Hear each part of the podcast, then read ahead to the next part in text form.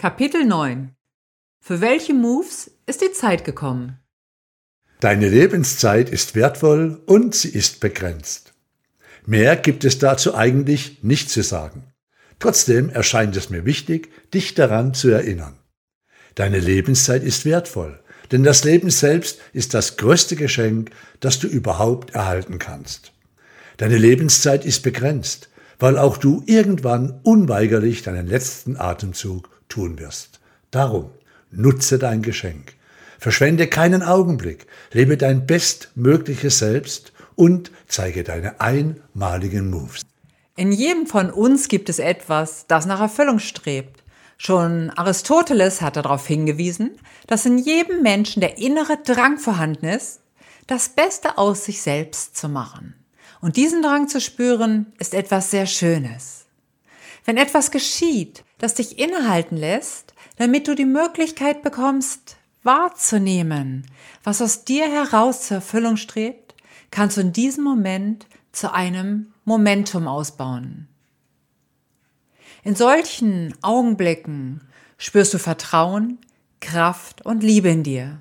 Du stehst in Verbindung zu deinem inneren, intuitiven Wissen um das Wunder des Lebens, um deine Genialität und deine Einmaligkeit. In solchen Momenten wagst du den Sprung in deine Moves, weil genau jetzt der perfekte Zeitpunkt dafür ist. Ich bin überzeugt, dass in jedem Menschen dieser innere Drang existiert, sein bestmögliches Selbst zu leben. Wenn diese Emotion auftaucht, bekommen wir eine Ahnung, wie unser Leben sein wird, wenn wir es auf einem entsprechenden Niveau gestalten und wir unsere bestmöglichen Moves zeigen. An unseren Seminaren geschehen oftmals diese magischen Momente, sobald die Menschen mutig einen Schritt weitergehen und bereit sind, in ihr ureigenstes Feld einzutreten. Wie aus dem Nichts tauchen Wissen und Selbstsicherheit auf, die in einer Klarheit präsentiert werden, die wirklich alle überrascht. Ein uns wichtiger Hinweis bei unserer Persönlichkeitstrainerausbildung, die wir seit 1996 anbieten, ist folgender.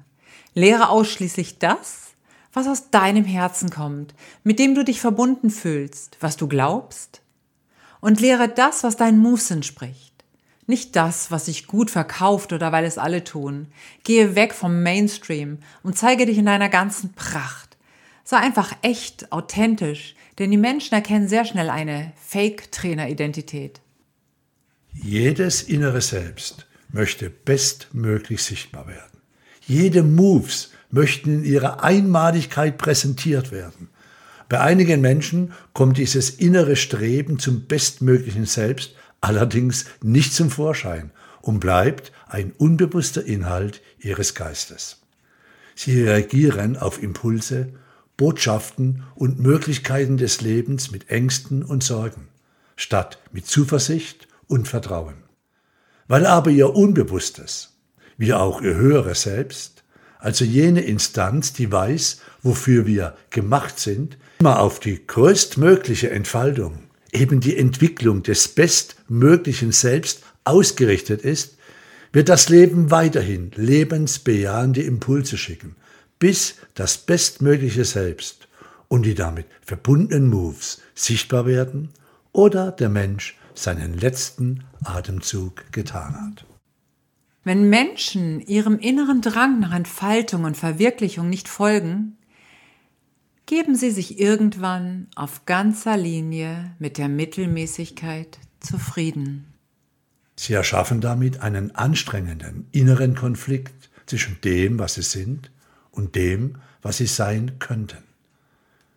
Diese Menschen haben in sich das nagende, beunruhigende Gefühl, dass irgendetwas in ihrem Leben nicht stimmt, nicht passt, noch nicht richtig ist. Aber besser ein ungutes Gefühl als überhaupt keines. Denn sobald sich die Menschen ihren nagenden Gefühlen stellen, können sie das Blatt wenden. Ich kann dir versprechen, dass dein innerer Erfüllungsteil niemals aufgibt, sich dir zuzuwenden. Gib ihm und dir eine Chance. Wie? Nun, zuallererst mach dir bewusst, dass nichts in Beton gegossen ist. Deine Gedanken nicht, deine Gefühle nicht und auch deine Entscheidungen, beziehungsweise der von dir eingeschlagene Weg nicht. Im Buch Beende deine offenen Baustellen gibt es dazu folgende Hinweise.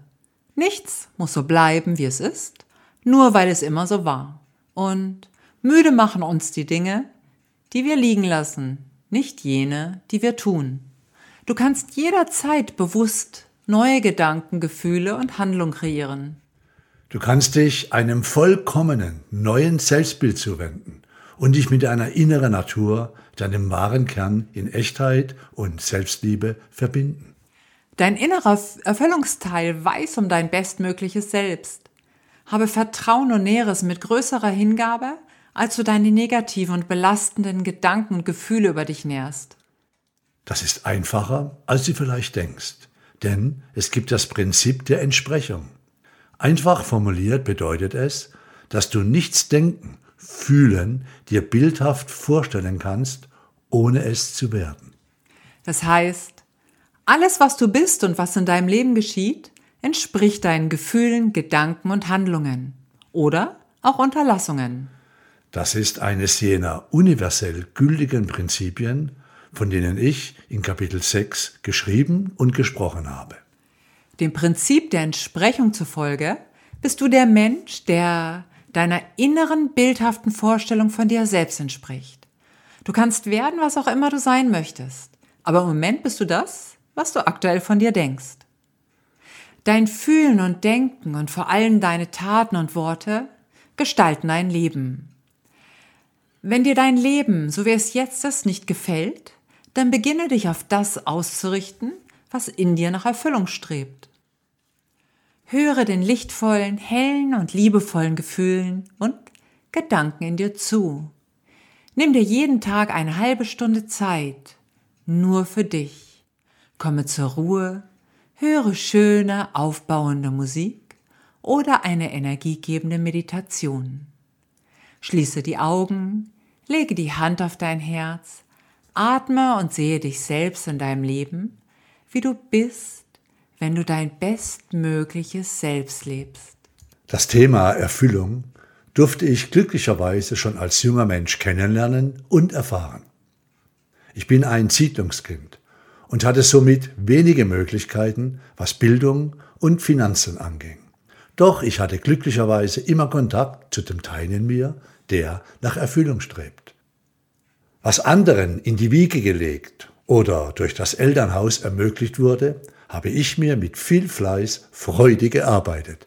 Und ich traf Menschen, die mir bereits damals die Übung ans Herz legten, mich immer wieder so zu sehen, wie ich mir wünsche zu sein. Ich habe ihnen aus tiefstem Herzen geglaubt und vertraut. Warum auch nicht? Meine Optionen waren nicht sehr berauschend. Noch heute bin ich dankbar den Menschen und meiner Beharrlichkeit beim Anwenden dieser Übung und überhaupt. Da ich von der Schulbildung her zu wenig Worte hatte, wie ich es damals nannte, begann ich Worte zu sammeln. Das bedeutet, ich notierte mir all die Worte, die ich noch nicht kannte. Ich schrieb mir jene Sätze auf, die mich tief im Herzen berührten und solche, die ich nicht verstand. Ich kaufte mir einen Kassettenrekorder. Für die jüngeren Leser und Hörer, das ist die Oldschool-Version der Sprachaufnahmen an deinem Handy und besprach einige Kassetten mit positiven Sätzen und Affirmationen. Also lebensbejahende Sätze über mich, mein Leben und meine Möglichkeiten. Ich sprach mich dabei direkt mit Namen an, etwa so. Dieter, du kannst es, du schaffst es. Du bist auf deinem einmaligen Weg und wirst alles erreichen, was du dir tief im Herzen wünschst. Und noch viel mehr, mehr als das, was du dir im Moment vorstellen kannst. Denke positiv. Glaube an dich und an deine Fähigkeiten. Handle positiv. Handle so, dass du dir immer im Spiegel offen in die Augen schauen kannst. Du kannst das. Lohnende Dinge sind ganz in deiner Nähe. Richte dich dorthin aus, wo es dir gut geht. Schau auf dich und auf dein Umfeld. Du bist wichtig und es ist gut für dich, wenn du Menschen in deinem Umfeld hast, die ein Vorbild für dich sind. Gehe dahin, wo die sind, die das haben, was du möchtest. Orientiere dich an den Glücklichen, an den Gesunden und Echten. und den echt Erfolgreichen. An unseren Persönlichkeitstrainerausbildungen durften wir Talente erleben, die alles zur Verfügung hatten, um sehr erfolgreich ihre Kurse, Seminare und Coachings zu gestalten. Und viele legten auch voller Begeisterung los und sind noch nach Jahren mit viel Freude dabei. Doch leider beobachteten wir auch immer wieder, wie hochmotivierten Trainertalenten buchstäblich das Leben dazwischen kam und sie bald wieder aufhörten oder gar nicht erst begannen, ihre Trainermoves zu leben. Was nützt das größte Talent, wenn es nicht gelebt wird? Was nützt es dir, wenn du das absolute Talent hast, die beste Klavierspielerin, der beste Klavierspieler der Welt zu werden, wenn du dich niemals an ein Klavier setzt?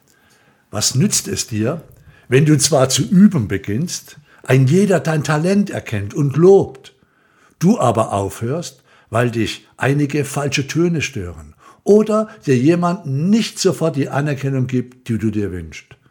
Oder weil das Klavier nicht gut oder die Frisur des Klavierlehrers doof ist. Dieter, ich mache die nächsten Monate keine Seminare mehr, muss mich erstmal um andere Sachen kümmern. Was ist denn los? Nun, ich habe eine neue Wohnung. Ich bin am Umziehen. Ich brauche neue Möbel und so. Du weißt schon. Wenn ich das alles erledigt habe, dann steige ich wieder ein. Deshalb machst du keine Kurse mehr? Ja. Potzblitz. Wenn ich dir hier schildern würde, welche Hindernisse meine Frau Petra, mein Freund Wolfi und ich zu Beginn der Positive Factory hatten, ich vermute, du würdest es mir nicht glauben. Oder denken, nun übertreibt er aber. Im Rückblick ist es unglaublich, dass es unser Institut schon so lange gibt. Beim Schreiben dieses Buches sind es immerhin mittlerweile 25 Jahre. Wir starteten aus dem Nichts heraus, ohne einen Bankkredit, mit keinerlei finanziellen Polster. Ganz im Gegenteil. Wir hatten extreme Schulden, aber viel Freude und Begeisterung an der Positive Factory Idee. Wir begannen ohne Flyer oder Werbematerialien. Warum? Ob du es glaubst oder nicht, wir hatten kein Geld für die Tinte des Druckers. Unsere erste professionelle Gesamtbroschüre erstellten wir zum 20-jährigen Bestehen der Positive Factory. Aber? Und? Das hat uns drei geeint. Wir starteten mit dem unbedingten Willen und dem Wunsch, etwas zu erschaffen, was in unserer Vorstellung bereits existierte. Niemand fragt den Erfolgreichen nach seinen Misserfolgen. Erfolgreiche Menschen haben mehr Misserfolge verkraftet, als sich Nachdenker, Zweifler und Aufgeber überhaupt vorstellen können. Lies die Autobiografien der Menschen, die dich inspirieren. Du wirst feststellen, dass alle ihre Dämonen hatten, die sie erfolgreich hinter sich gelassen haben. Es gibt immer Gründe, etwas nicht zu tun, aber es gibt auch immer mindestens einen Grund, es trotzdem zu tun. Wage den Sprung. Die Zeit ist jetzt reif dafür.